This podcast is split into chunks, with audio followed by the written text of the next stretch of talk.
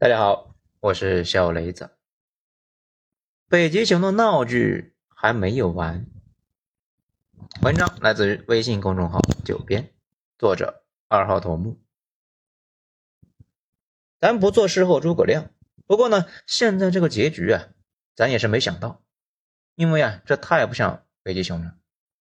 这次的危机呢，结束的有点像儿戏，但是呢，咱们觉得这是应该没完。看网上有不少人说小瓦这次呢是被漂亮国给策反了，这个真是有点冤枉小瓦。咱自己呢对小瓦那是没有任何好感的，原因不复杂，大量的证据显示我们在中非金矿的惨剧呢，那很可能就是小瓦干的。那个金矿呢现在被小瓦给占了，具体呢可以去看一看 B 站马多工的视频啊，叫什么？投资远离瓦格纳，但是呢，小瓦几乎不可能被漂亮国给策反。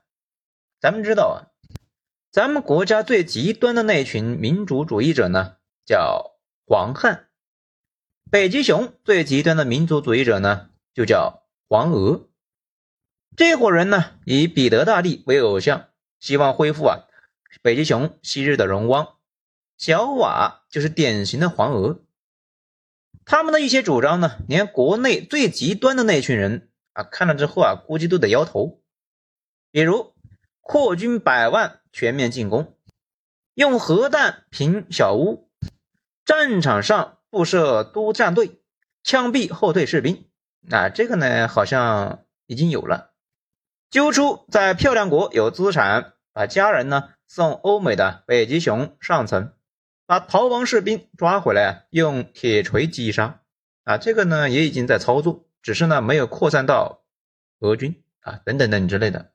当然呢，这伙人对咱们不太友好，他们啊对所有外国人都不友好。他们是北极熊内部呢最极端爱国的那一部分。理论上讲，整个北极熊最不可能被收买的就是他们。如果呢矛盾没有积累到一定程度。他们呢是最不可能造反，那为啥造反呢？咱们之前啊有把小瓦跟国防部的矛盾给说清楚了，也说过，那时候已经有了端倪。最近呢又要把小瓦纳入了并入正规军，把厨子呢搞成一个光杆司令。厨子这种人哪能够束手待毙呢？这一次国防部收编小瓦，正常人那可能就认了。厨子这个人脾气暴烈，自己呢一大家子也跑不掉，估计啊是担心军权拿掉之后被清算，就暴走了。所以这家伙不是安禄山，算是给逼反了，更类似于仆固怀恩，老仆呢给大唐死了一家子，最后呢被逼反了。这一次他们的口号也是上层太腐败，他们要去正本清源。这就得到了很多北极熊老百姓的支持，但是最搞笑的是，现在厨子呢得到的是放下军权，肉身去白北极熊。尽管呢被赦免了，但是造反造了个寂寞。如果说有什么明显的差别，那就是可能得到了一块白俄老卢担保的免死金牌，只是呢老卢一个上校。不知道啊，担保值多少钱？昨天最让咱们难以理解的一段话呢，是普大说的。普大说，小瓦的行动是武装叛乱，这是在背后捅刀子。我们的国家，我们的人民，在一九一七年三月就遭受到了这样的打击。哎，那么问题来了，一九一七年三月，北极熊到底发生了啥呢？没错，二月革命。这里的二月。是俄历，就类似于咱们的农历，实际爆发时间呢是一九一七年三月八号。这个事呢，其实咱们的教科书里面有，因为咱们教科书里面最重要的一件事情是十月革命。十月革命的一声炮响，给中国送来了马列主义嘛。讲十月革命，那就避不开二月革命，因为十月革命并不是推翻了沙俄，沙俄呢在二月已经被推翻了。十月推翻的是三月建立的资产阶级政党，二月革命那也是一件比较波澜壮阔的事。大概就是沙俄的罗曼诺夫王朝把几百万农民做成了士兵呢，送去前线送死。这些士兵呢，吃不饱穿不暖，很多连武器都没有，只有一根棍子。那就算是有武器，经常呢也没有弹药。这样一群人面对着装备大量机枪和重炮的东线德军，那结果可想而知。几乎每一次进攻就是一场惨烈的屠杀。以至于呢，俄军有了一个非常不好的外号，叫“灰色牲口”。也正是因为战争呢太惨烈，后方啊又紧缺，导致了老百姓意见越来越大。前线士兵们呢，也在布尔什维克的组织之下越来越反战。一开始啊没啥事，有意见呢就让哥萨克骑兵啊上街。到后来呀，士兵也忍无可忍，把枪口呢对准了沙俄自己。一顿乱枪，先干掉忠于皇室的哥萨克骑兵。这个比较魔幻的是啊，这伙人呢是乌克兰那一带征募的。然后打开军火库，把枪呢发给工人和农民，大家呢跑去屠杀那些贵族和地主。随后的事大家也都知道了，持续了三百年的罗曼诺夫王朝崩溃，沙皇退位。本来啊想去英国。这个沙皇、德皇还有英皇，其实呢是一家子啊。本来想去英国，没跑掉。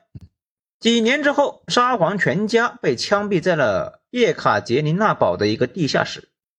二月革命新上台的那一伙人呢，不退出战争，继续打。老百姓意见很大。随后啊，布尔什维克发动了十月革命，推翻了新上台的那群人，退出了第一次世界大战，把军队拉回国内。镇压旧势力，咱们熟知的保尔就是这个时候参军。然后呢，是俄国境内持续了很多年的各种势力来回绞杀。如今，普大拿二月革命的事情呢来对比现在的小瓦叛乱，咱们是有点没想到的。可能他这些时间呢一直在担心俄乌战争啊，拖的时间太久，国内会不会爆发二月革命那样的事情？如今边疆传来小瓦叛乱，多多少少啊，有点觉得最担心的事还是发生了。这里呢，就有一个问题：普大他为什么要自比沙俄呢？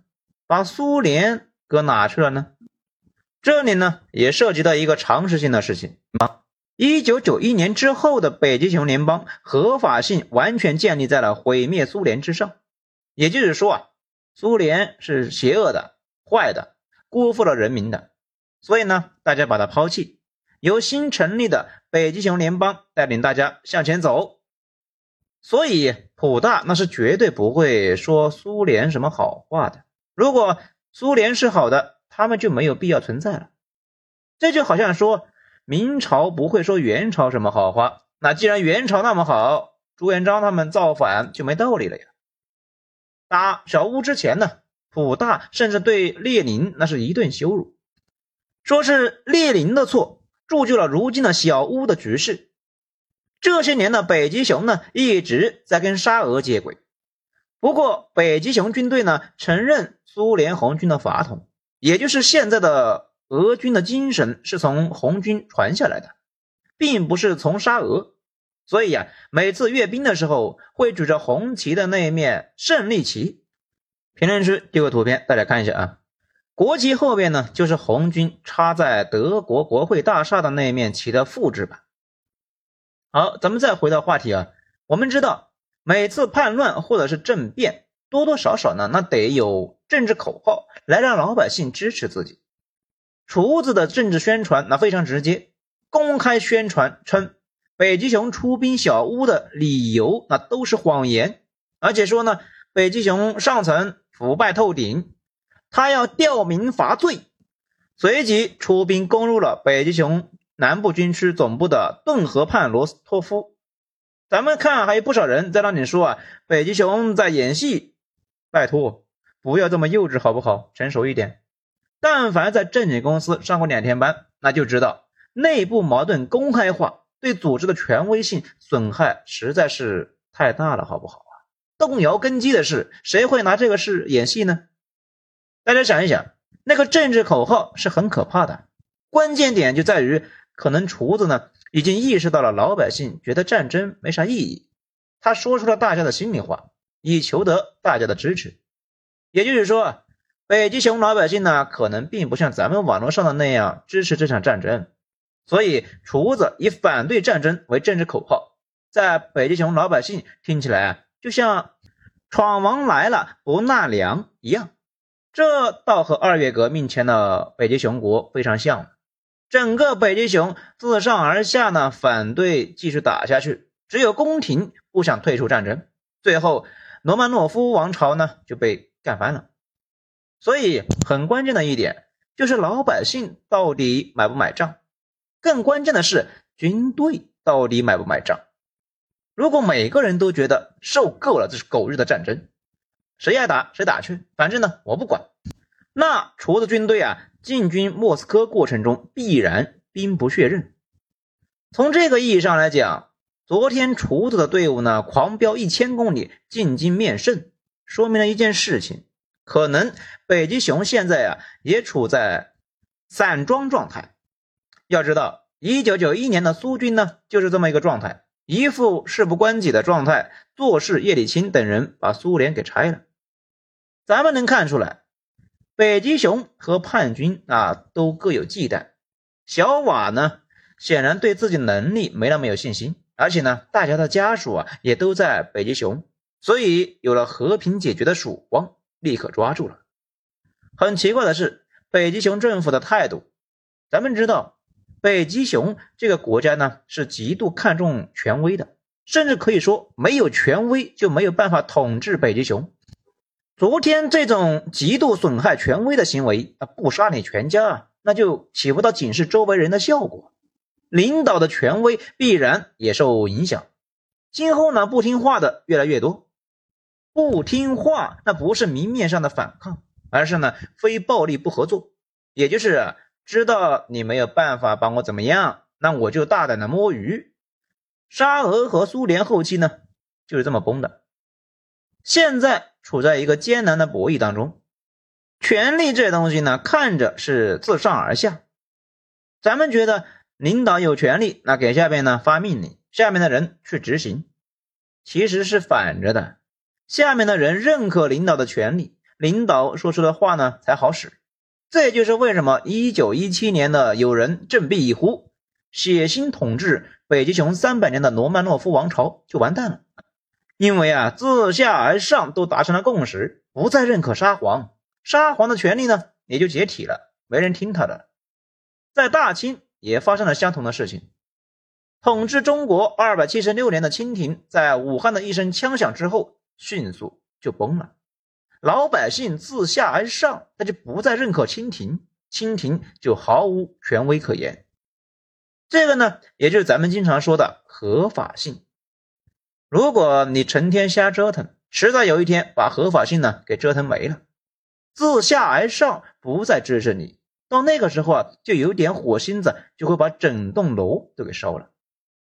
所以每一次重大战争都得进行充分的动员，让大家呢打心里面就认同战争，战争才能够打下去，不然承受不了战争造成的巨大痛苦之后啊，很容易变成枪口对内。现在的情况像什么呢？在北极熊这样一个极度依赖权威的国家，核心管理层的权威受到了极大的挑战，竟然忍了，那换谁都觉得憋屈啊！只能够说，北极熊上层但凡有更好的选择，都不会容忍这种赤裸裸的挑战和威风扫地。厨子前天是战争英雄，昨天是恐怖分子和叛国者。今天呢，又跟没事人似的吃了白鹅，简直匪夷所思。只能说，普大现在对自己的政权的稳定性是持怀疑态度的，不太确认能否轻松的弹压掉这两万亡命之徒。那只好呢，把说出去的话咽了下去，咬牙接受了这种耻辱性的结果。不过，以北极熊人的习惯，厨子啊，最终也不会有好结果。没什么原因。他的存在呢，就是对领导的嘲讽，而且北极熊人呢是那种从不记仇的民族，因为他们呢从来都是现世现报。那最后呢，来说一下北极熊这个国家是一个极度慕强和崇拜权威的国家，他们历史上的领导人啊都是那种铁腕人物，一旦领导人表现出虚弱，就会被各方头面人物和老百姓抛弃。这也就是为什么北极熊历史上能强硬就不软弱，因为软弱不但不解决问题，往往会导致更大的问题。事实上。普大的权威不断加强，就是因为啊，他在历次的危机中都保持铁腕，不管承受多大的压力和代价，都坚持强力解决，最好武力解决。普大的声望就是在一次次战争中积累了起来，北极熊人就崇拜这样的领导。接下来怎么发展呢？咱也不知道。不过啊，现在明显的是，北极熊已经彻底呢晚清化了。各种势力呢，团结在太后周围，各有各的算盘，或者呢，更进一步，民国化，中央已经没了权威压制地方强权，地方强权象征性的听你的，但是呢，稍微有点不合意的，那就起来闹，关键是闹完了，竟然可以呢，像没事人一样通电下野。